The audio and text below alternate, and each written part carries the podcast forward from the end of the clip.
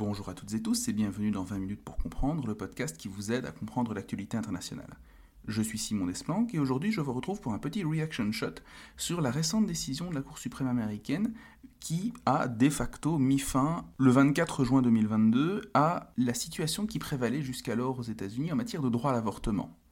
Donc, le but de cet épisode va être de revenir à grands traits sur, d'une part, l'arrêt Roe v. Wade historique de 1973, ce qu'il prévoyait à l'époque en termes de droit à l'avortement, sur les quelques évolutions qu'il a pu connaître dans le courant des années 90, et enfin sur ce que concrètement cette décision récente de la Cour suprême implique en matière de droit à l'avortement, ainsi que sur les circonstances qui l'ont mené à adopter cette décision.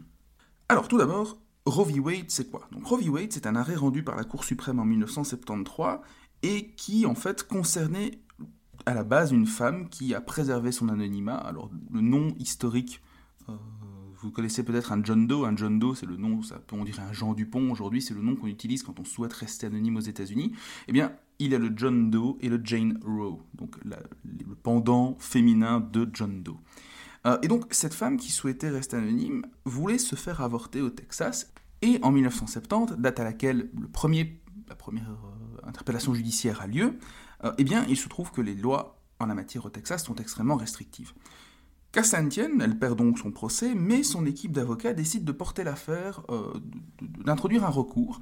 Sur quelle base? En estimant en fait que cette loi porte atteinte au respect à la vie privée, contenu dans le 14e amendement de la Constitution américaine.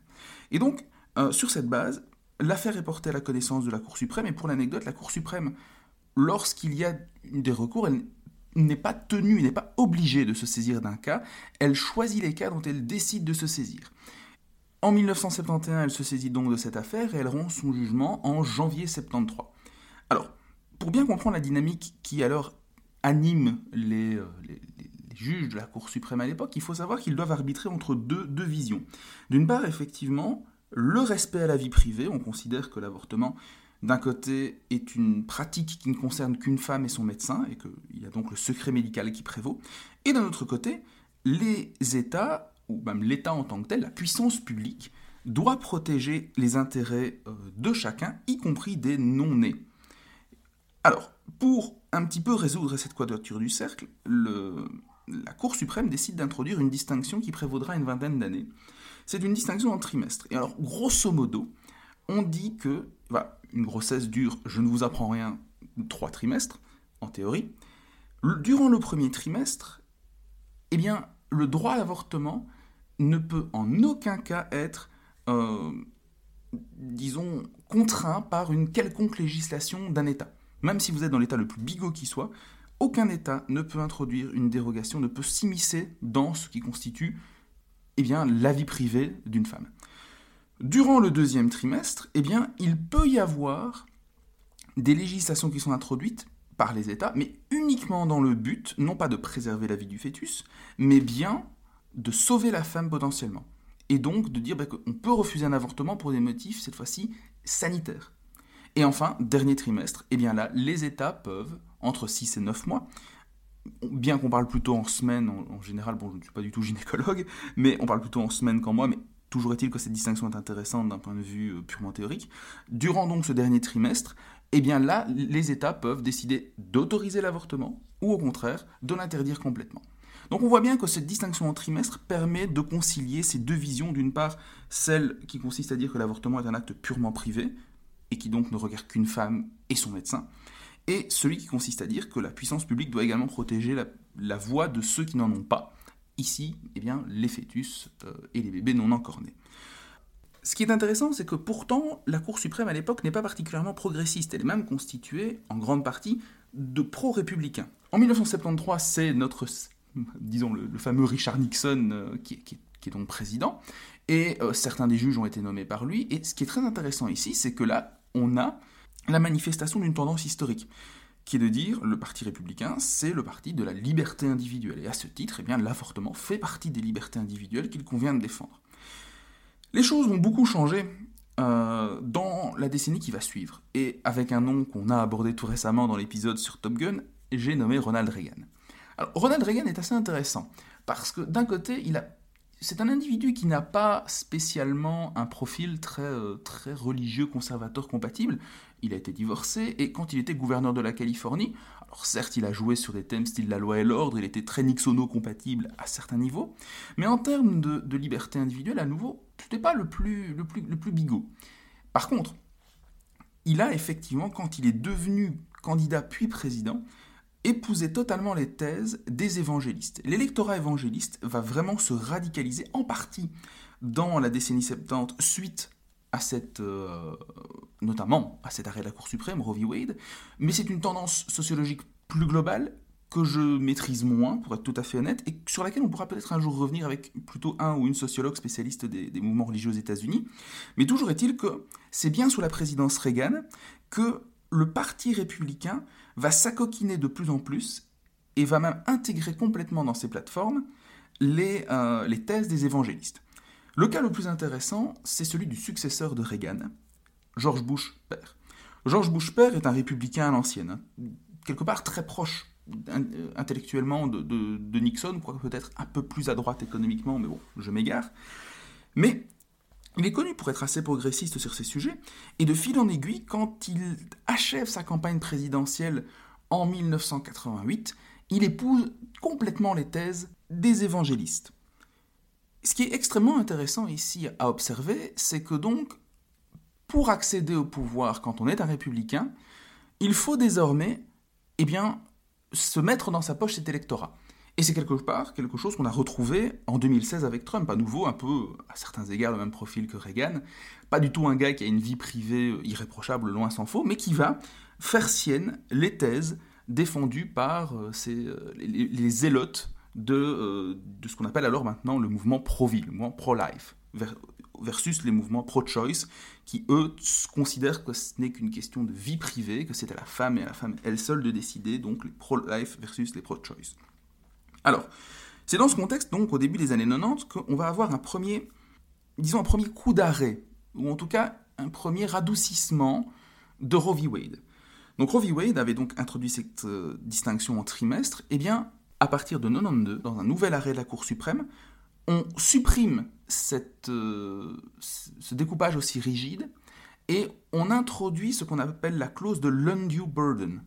C'est-à-dire qu'on garantit toujours le droit à l'avortement, donc aucun État ne peut interdire aux États-Unis euh, l'avortement, mais par contre, on peut faire en sorte que dès le premier trimestre, les États qui le souhaitent, c'est-à-dire les États les plus conservateurs, peuvent mettre en place une série de mécanismes visant à restreindre ce droit à l'avortement, ou en tout cas à en limiter l'exercice. Alors, ça implique notamment qu'il va y avoir pas mal de fermetures de planning familiaux où sont donc pratiqués les avortements, mais ça veut aussi dire que vous allez avoir eh bien, des, disons, des, procédures qui, psychologiquement, sont parfois très dures à subir. Et, par exemple, vous avez peut-être déjà vu ces vidéos euh, de sensibilisation, entre guillemets, à l'avortement, que l'on montre aux jeunes mères qui souhaitent se faire avorter, on vous montre des schémas absolument horribles de « Ah bah voilà comment ça se passe un avortement, eh ben on va découper le bébé, euh, bébé qui est représenté dans des proportions énormes, on va lui couper ceci, on évidemment c'est absolument atroce à imaginer, euh, de visionner ça, même si vous ne souhaitez pas avoir l'enfant, vous ne souhaitez pas non plus forcément avoir ces images-là sous les yeux. Souvent, ce sont des images qui sont proposées de manière, disons, très, euh, très biaisée, comme je, vous ai, comme je viens de le dire, parfois les enfants sont représentés dans des proportions anormales. On vous représente un avortement dans le, du premier trimestre comme si le bébé était déjà, euh, entre guillemets, arrivé presque à terme et formé comme au troisième trimestre. Toujours est-il que, voilà, on estime que ça, c'est désormais légal, puisque Comment ça se passe? Vous, arrivez, vous arrivez, on vous dit, bah voilà, vous allez regarder cette vidéo. En plus, on va vous laisser un délai de deux jours de réflexion pour savoir si vous voulez vraiment avorter. Et en plus, ensuite, vous pourrez retourner. Et c'est toute une série de petits, de petits obstacles qui n'ont l'air de rien, mais qui, quelque part, rendent l'exercice de ce droit à l'avortement plus compliqué. Et donc, ce qu'il faut bien comprendre entre cette vision et la vision de Roe v. Wade, c'est que ce genre de pratique était totalement interdite au premier trimestre le Roe v. Wade, même au deuxième. Maintenant, on considère que elles sont autorisées tant que l'exercice du droit à l'avortement n'est pas fondamentalement menacé. Pour les férus de droit américain, c'est un arrêt de la Cour suprême qui date de 92 et qui s'appelle Planned Parenthood versus Casey. Voilà, c'était pour le petit, euh, petit détail juridique. Alors, qu'est-ce qu'il s'est passé ce 24 juin dernier? Eh bien, la Cour suprême examinait la constitutionnalité d'une loi du Mississippi qui prévoyait d'introduire toute une série de restrictions au droit à l'avortement dès la 15e semaine. Alors, suite à une série de, euh, de dramas politico-juridiques, l'affaire a fini par se retrouver devant la Cour suprême qui, cette fois-ci, eh bien, s'est saisie de cette affaire pour statuer sur la constitutionnalité même du droit à l'avortement. Et sans surprise, elle a donc décidé que le droit à l'avortement n'était pas garanti par la Constitution des États-Unis. Alors tout d'abord, première question, pourquoi est-ce que je dis que ça n'est pas surprenant? Ça n'est pas surprenant car, j'aurais dû le dire au début, mais les juges de la Cour suprême sont nommés par les présidents. Or, comme vous le savez, et comme je l'ai dit au début euh, de, euh, de ce reaction shot, les présidents républicains, pour arriver au pouvoir, eh bien, doivent donner satisfaction à leur électorat évangéliste, sans quoi ils risquent de perdre leur soutien en cours de mandat. Or, le dossier fort porté par ces euh, évangélistes depuis maintenant plusieurs décennies, c'est effectivement ben, le but de renverser Roe v. Wade. C'est devenu une obsession pour eux et de protéger le droit à la vie. Ce qui est intéressant ici, c'est que les pro-life ont donc réussi à s'organiser beaucoup plus que les pro-choice. Les pro-life étaient très déterminés et ont un lobbying extrêmement actif.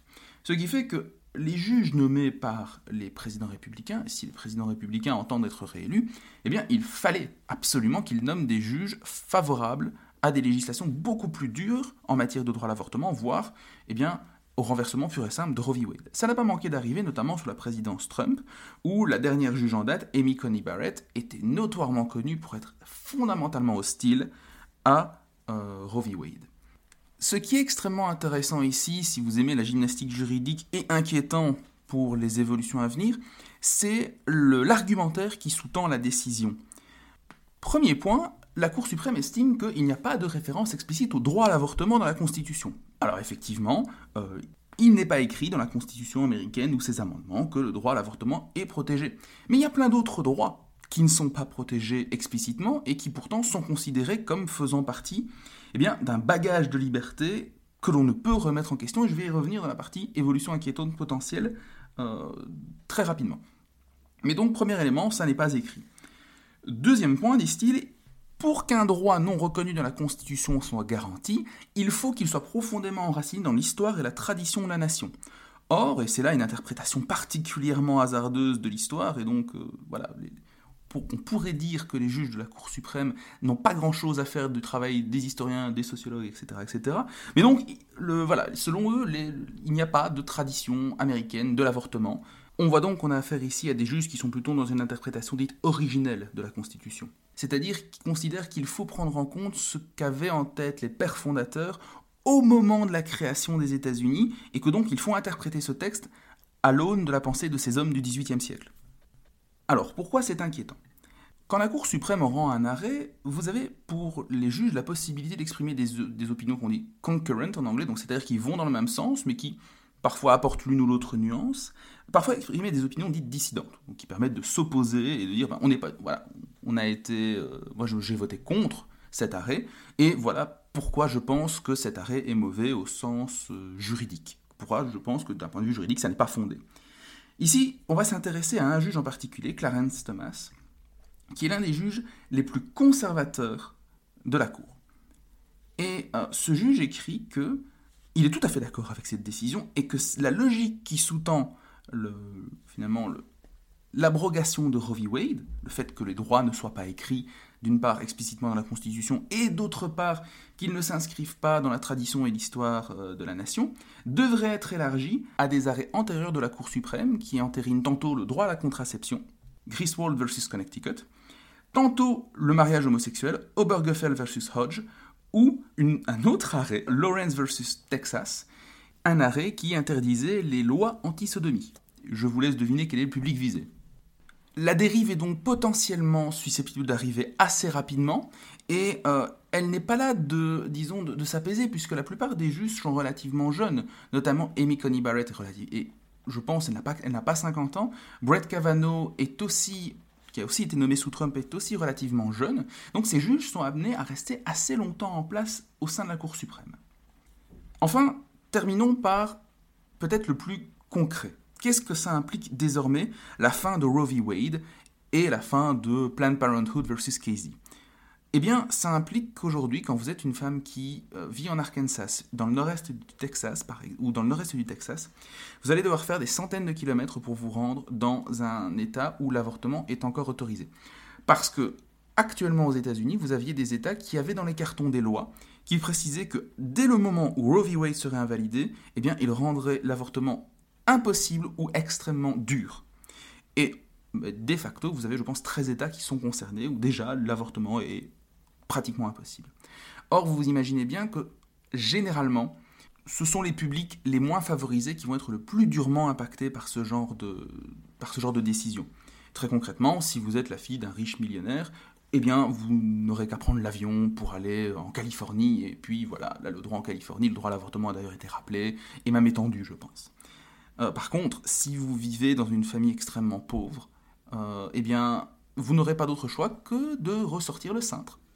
Et c'est ça tout le cynisme de ce, type de loi, c'est que vous allez en fait littéralement rendre les avortements clandestins à nouveau d'actualité et rendre la pratique de l'avortement beaucoup plus dangereuse, surtout pour les publics les moins favorisés, au premier rang desquels, puisqu'on a affaire à pas mal d'États du Sud, les Afro-Américains en grande partie.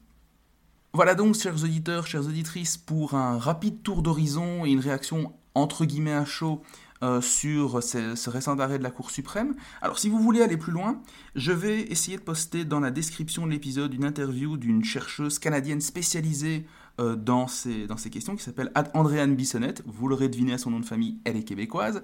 Et dans une interview de plus de deux heures, elle explique vraiment en long, en large et en oblique euh, ce qu'est Roe v. Wade, comment fonctionne l'avortement aux États-Unis et comment les pro-life ont réussi leur campagne de lobbying pour arriver à leur terme. Et de manière générale, toutes ces interventions sur le droit à l'avortement, que ce soit sur Twitter ou dans des écrits plus scientifiques, sont extrêmement intéressantes. Sur Netflix également, il y a un arrêt, un, documentaire pardon, sur Roe v. Wade qui revient donc sur les menaces qui pesaient à l'époque de la réalisation du documentaire, qui doit dater de 2017-2018 dans ces eaux-là, sur comment l'avortement évolue aux États-Unis et comment à nouveau les pro-life se sont organisés pour faire entendre leur voix.